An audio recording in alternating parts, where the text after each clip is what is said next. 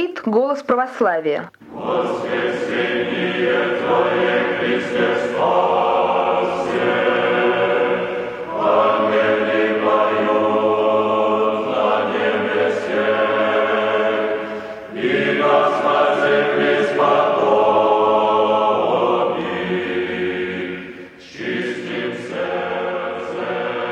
Дорогие слушатели, мы начинаем сегодня серию передач по книге протопресвитера Александра Шмемана «Исторический путь православия». В основу этой книги, изданной в 1954 году, вошли лекции отца Александра по истории православной церкви, которые он читал в Свято-Сергиевом Богословском институте в Париже и затем в первые годы своего преподавания в Свято-Владимирской семинарии в Нью-Йорке. Впоследствии отец Александр углубился в литургику. В предстоящих лекциях-беседах отец Александр разворачивает перед нами весь исторический путь православной церкви от ее зарождения в день Святой Пятидесятницы и до середины XX века.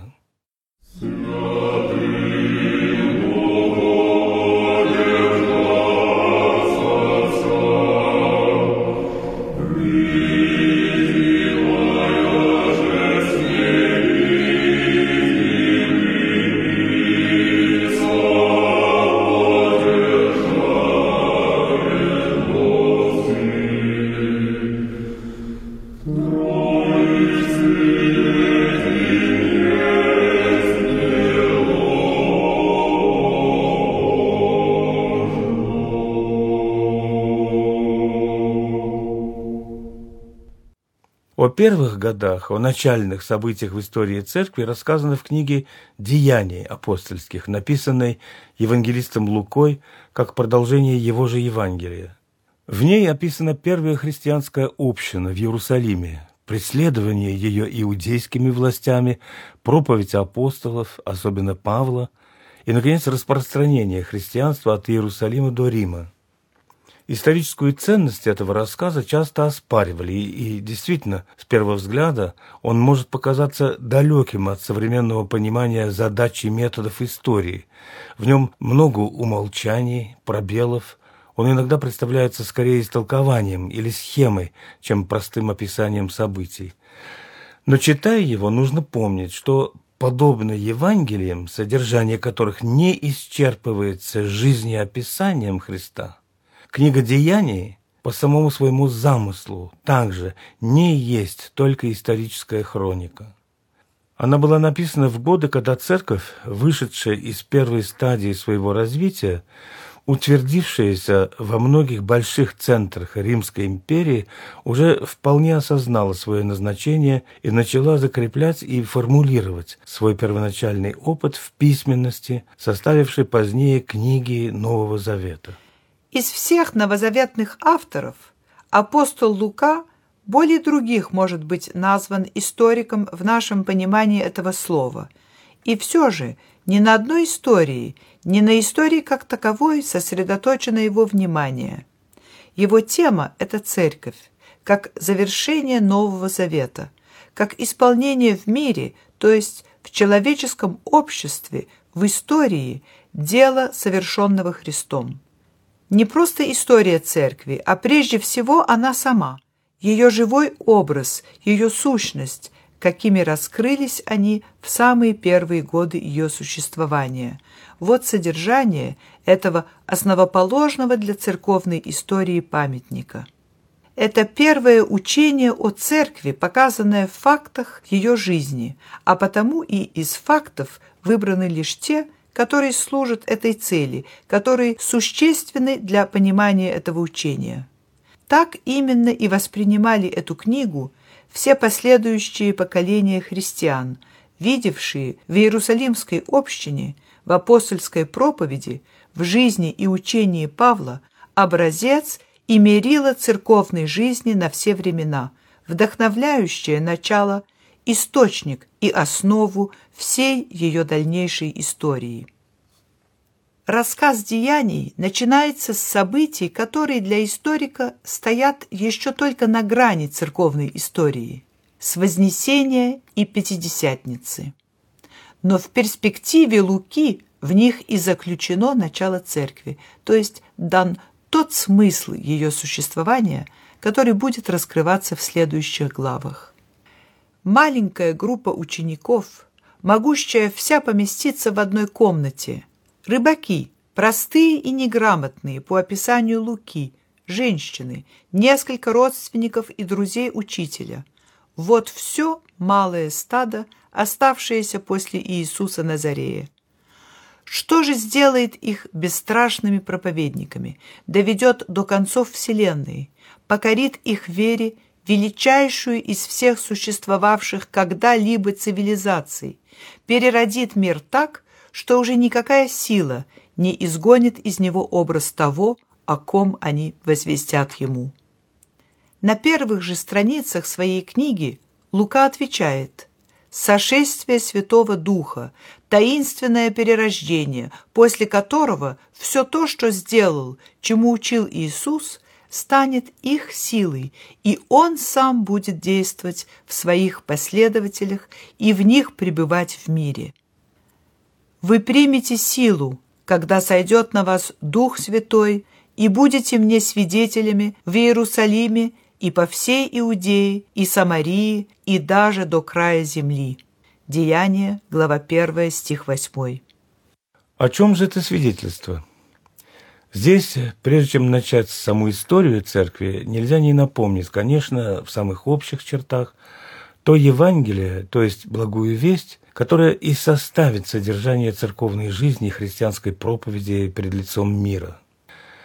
В дни своего земного служения Иисус возвещал людям Царство Божие, и смысл его проповеди и его дел – был тот, что его пришествие и есть начало царства, что Сын Божий пришел открыть и дать его людям.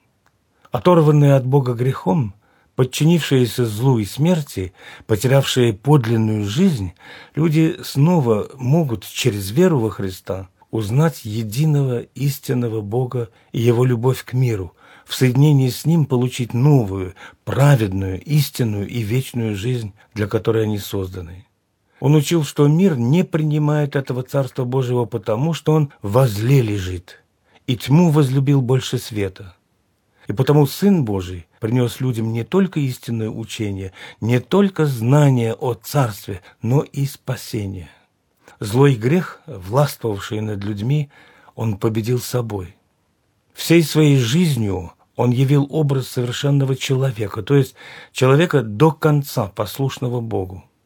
И только в этом послушании и этой любви была его власть и сила, которыми он прощал грехи, исцелял болезни, воскрешал мертвых. В себе самом он явил Царство Божие, как совершенное соединение с Богом, как силу любви и жертвы Богу и людям. Преданный на позорную смерть, оставленный всеми, он осуществил образ полной самоотдачи, совершенной любви, последнего смирения – но в этой самоотдаче и была его победа над злом и грехом. Любовь восторжествовала над ненавистью, истина над ложью и, наконец, жизнь над смертью. Бог воскресил его из мертвых. Все зло мира, вся сила распада, царствующие в нем, оказались бессильными пред этой праведностью и в одном человеке были побеждены. В одном человеке в царство греха и смерти вошло царство Бога, царство любви, добра и вечной жизни. Но эту победу он одержал не для себя, а для других, для всех, чтобы всех спасти и ввести в это осуществленное им царство. И потому с самого начала он избрал двенадцать свидетелей, чтобы они были с ним, слышали его учения, видели его дела, его смерть, воскресение и прославление.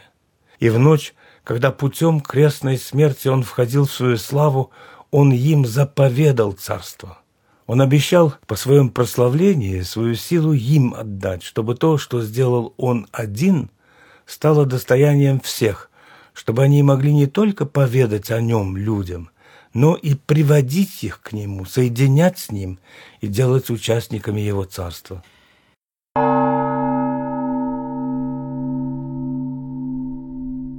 Таково было обещание, и оно было исполнено в день Пятидесятницы. В этот день маленькая группа учеников получила силу свидетельства. Свидетельство не только о жизни и чудесах учителя, но о том, что он есть Спаситель, Царь и Господь мира. Для них это свидетельство или доказательство есть церковь, в которой он продолжает жить и которой руками учеников осуществляет свою власть и силу, в которой его жизнь становится новой жизнью всех верующих в него. Сошествие Святого Духа означает все это. Из малого стада оно делает церковь. Это совершилось в Иерусалиме.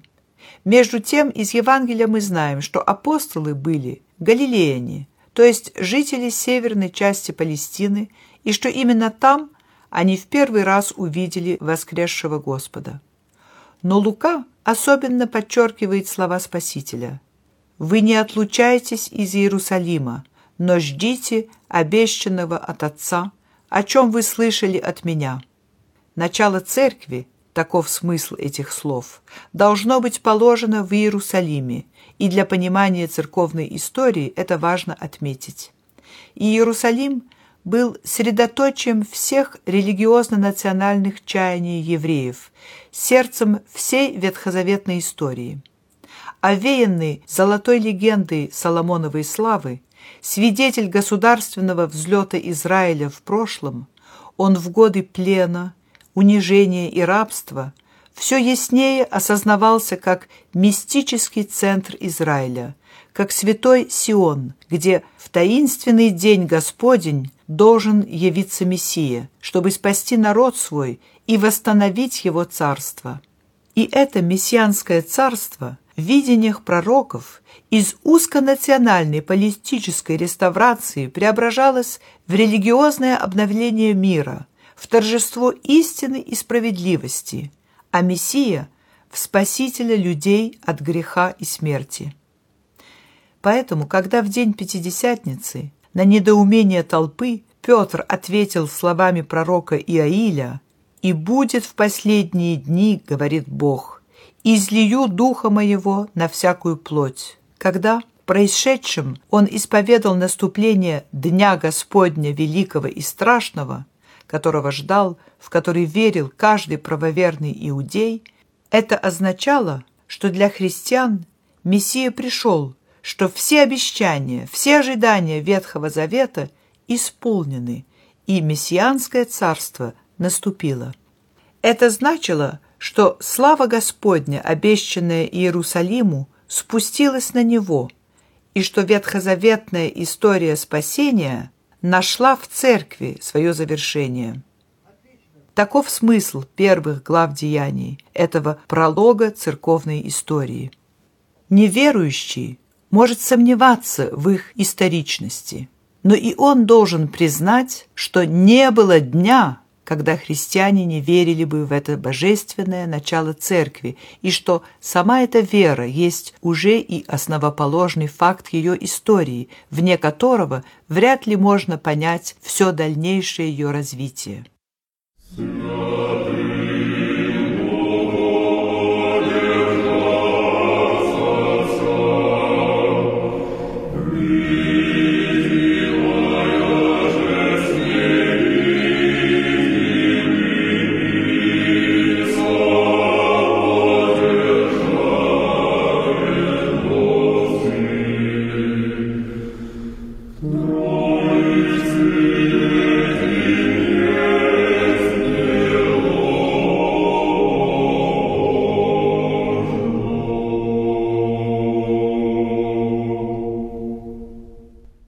Маленькая секта внутри иудейства. Так, поверхностно, можно определить положение христиан в Иерусалиме в первые годы.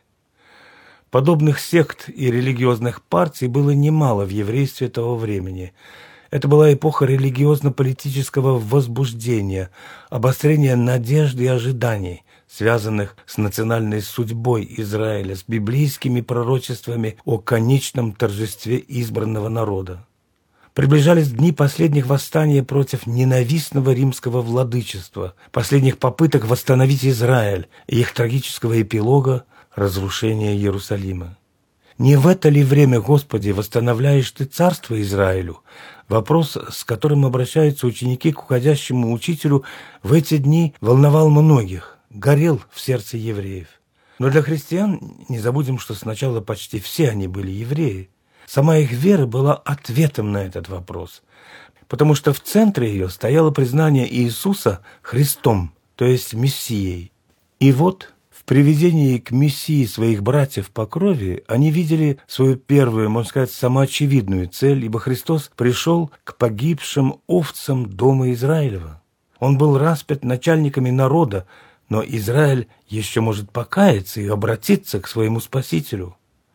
«Вам принадлежит обетование и детям вашим», сказал апостол Петр в своей первой же речи евреям, и эти слова будут основоположными для всей ранней проповеди. Для первого христианского поколения, почти целиком еврейского по крови, обращение Израиля, которому, по словам апостола Павла, принадлежат усыновление и слава, и завет, и законоположение, и богослужение, и обетование, представляется естественным завершением евангельской истории, исполнением прямого завета Христа, поручившего ученикам начать проповедь о нем с Иерусалима и Иудеи. И в первые же дни, по рассказу деяний, действительно обращались очень многие. И присоединилось в тот день душ около трех тысяч, сказано про Пятидесятницу. Первая Иерусалимская община не только не отделяет себя от иудейства, но и в своей собственной жизни всецело сохраняет еврейский религиозный уклад. Из деяний мы видим, что апостолы соблюдают установленные часы молитвы и все ритуальные предписания о пище, что христиане каждый день единодушно пребывают в храме, что они исполняют закон Моисеев. О том, кого церковная традиция назовет первым иерусалимским епископом, о Иакове, брате Господнем, церковный историк II века Игисип рассказывает на основании местного иерусалимского предания, что он один имел право входить в святая святых, что он имел обыкновение один приходить в храм, и его часто находили на коленях, молящимся о прощении народа.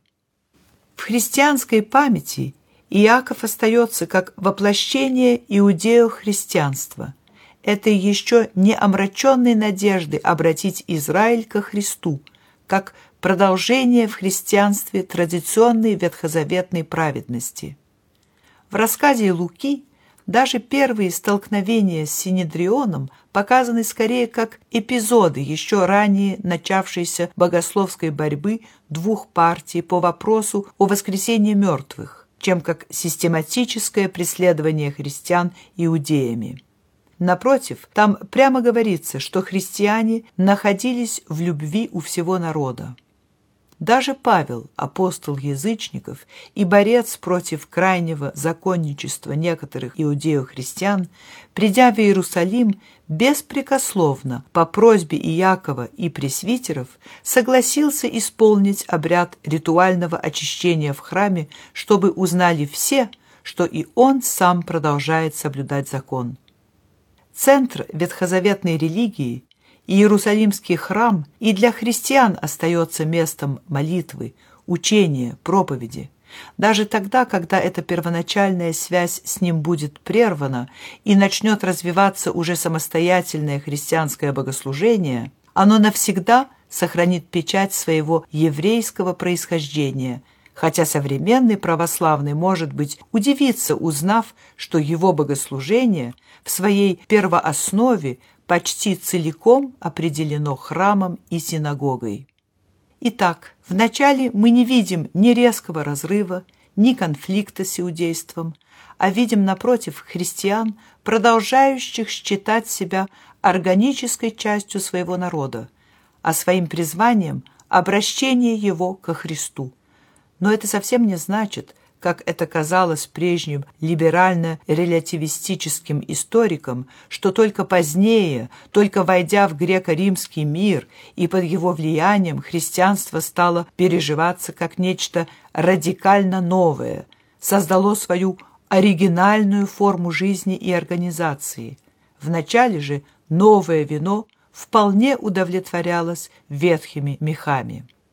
На деле этот опыт новизны, опыт радикального переворота, совершившегося в истории мира и в человеческой жизни, составляет самую основную черту ранней христианской общины, как она описана в деяниях или в посланиях апостола Павла. Нужно только понять, что для иерусалимских христиан сохранение иудейской религиозной традиции, еврейского уклада жизни совсем не есть простой пережиток, от которого они будут освобождаться по мере осмысления своей веры. Напротив, они потому и соблюдают эту традицию, что вся она для них есть как раз свидетельство об истинности их веры. Ведь весь смысл Ветхого Завета был в его направленности к будущему свершению и исполнению обещаний, к грядущему Мессии. Ведь сам Христос всегда свое дело возвещал как исполнение Писаний. Так написано, так подобало, исследуйте Писание, они свидетельствуют обо мне. Старые привычные слова – древние обряды были теперь освещены новым светом, и в них христиане находили все новые подтверждения истинности и полноты Нового Завета.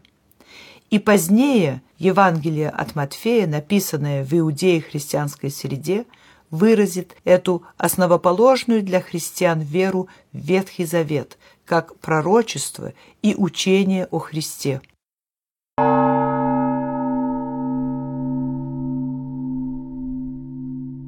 Но поскольку пророчества сбылись, и церковь есть завершение Ветхого Завета, она, наряду с хранением ветхозаветного учения, воплощает в своей жизни и то новое, что открылось во Христе, и чему ветхозаветная религия могла служить только прообразом.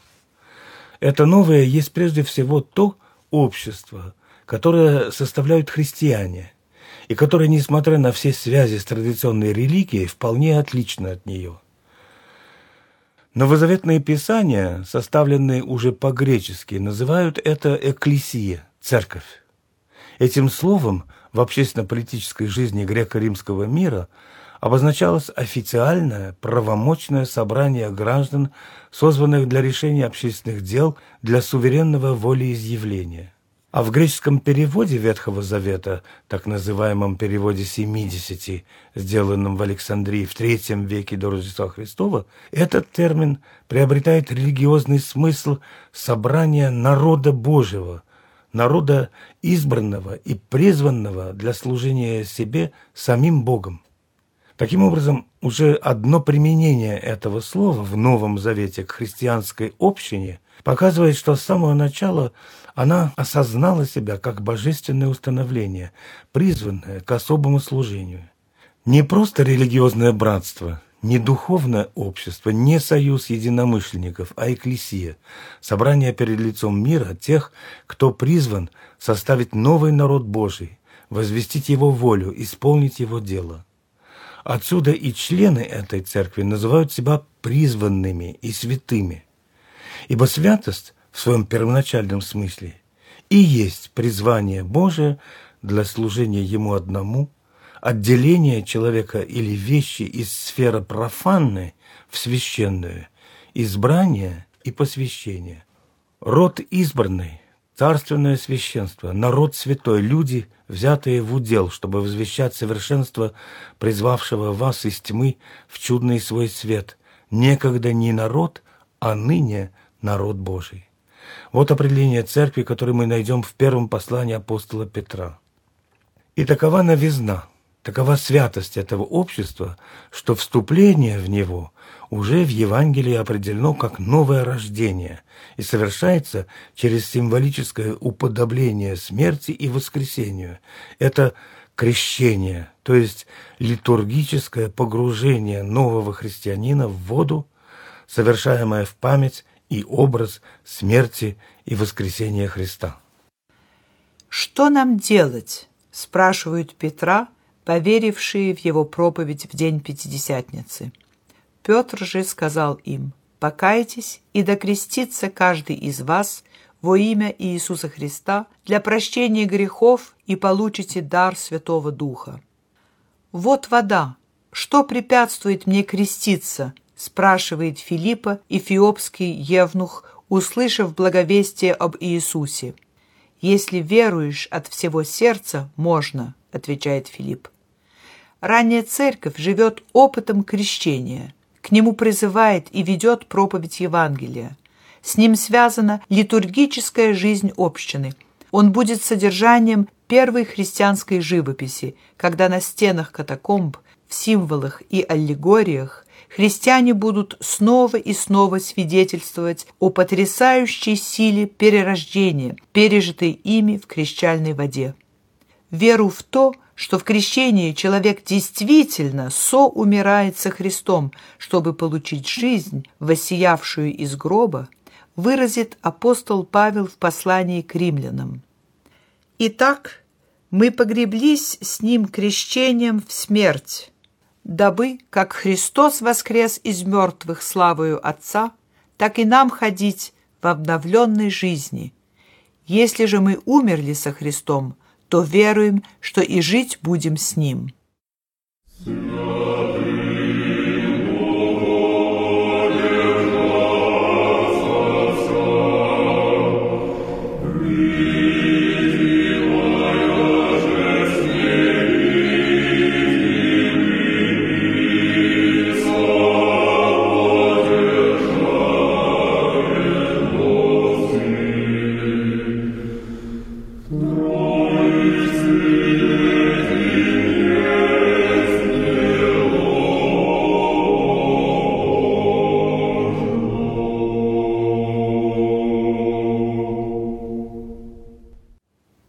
Дорогие слушатели, вы слышали передачу «Голоса православия» об истории православной церкви по книге отца Александра Шмемана, известного богослова. Сегодня, вслед за автором «Деяний апостольских», отец Александр говорил о первоначальной христианской общине в Иерусалиме, то, что принято называть иудео-христианским периодом в истории церкви. Несмотря на изначальную новизну христианства, нет еще разрыва с традиционным ветхозаветным еврейством. Новизна же в том, что христианская община мыслится как новый народ Божий, составляющий церковь. Жизнь церкви, ее устройство и будут темой следующей передачи. Говорит голос православия. Пишите нам по адресу 199 034 Санкт-Петербург, набережная лейтенанта Шмидта, 39. Голос православия.